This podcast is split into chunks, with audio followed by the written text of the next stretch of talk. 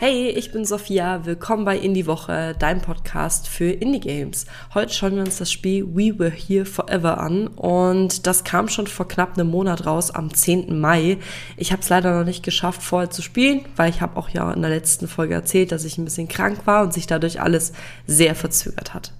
We Were Here Forever war tatsächlich auch mein erstes Koop-Spiel. Ich habe noch nie ein Koop-Spiel gehabt und war dementsprechend super aufgeregt, das mit meinem Freund zu spielen.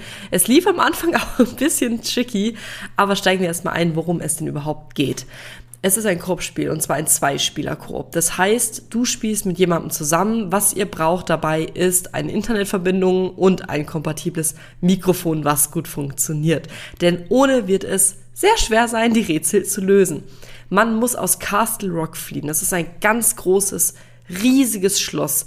Und dabei muss man Rätsel lösen und Hinweise finden, um die Rätsel zu lösen und dann weiterzukommen in dem Schloss. Wir versuchen quasi von unten ein bisschen aus dem Schloss uns rauszuarbeiten. Was wir dabei haben, sind zwei Walkie-Talkies. Jeder hat eins. Man kann auch Gesten machen und mit diesen Walkie-Talkies eben reden.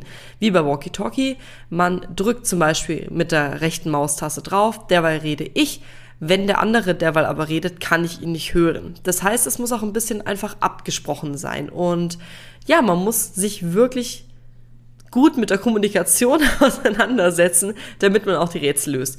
Die Rätsel sind relativ in Anführungszeichen vom Grundprinzip simpel aufgebaut. Man ist meistens auf verschiedenen Seiten.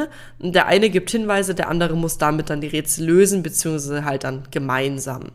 Und die Rätsel sind von ganz einfach bis ja, relativ knifflig, wo man dann vielleicht auch mal länger hängt. Das hatten wir auch schon, macht aber viel Spaß. Für mich hat das Spiel wirklich eine tolle Mischung aus Grafik, aus bisschen Grusel, Geschichte, spannenden Rätseln und miteinander mit einem Partner, einer Partnerin. Das finde ich macht sehr viel Spaß. Deswegen kriegt das Spiel von mir vier von fünf glücklichen Katzen. Wir hören uns in der nächsten Folge wieder. Bis dann. Tschüss.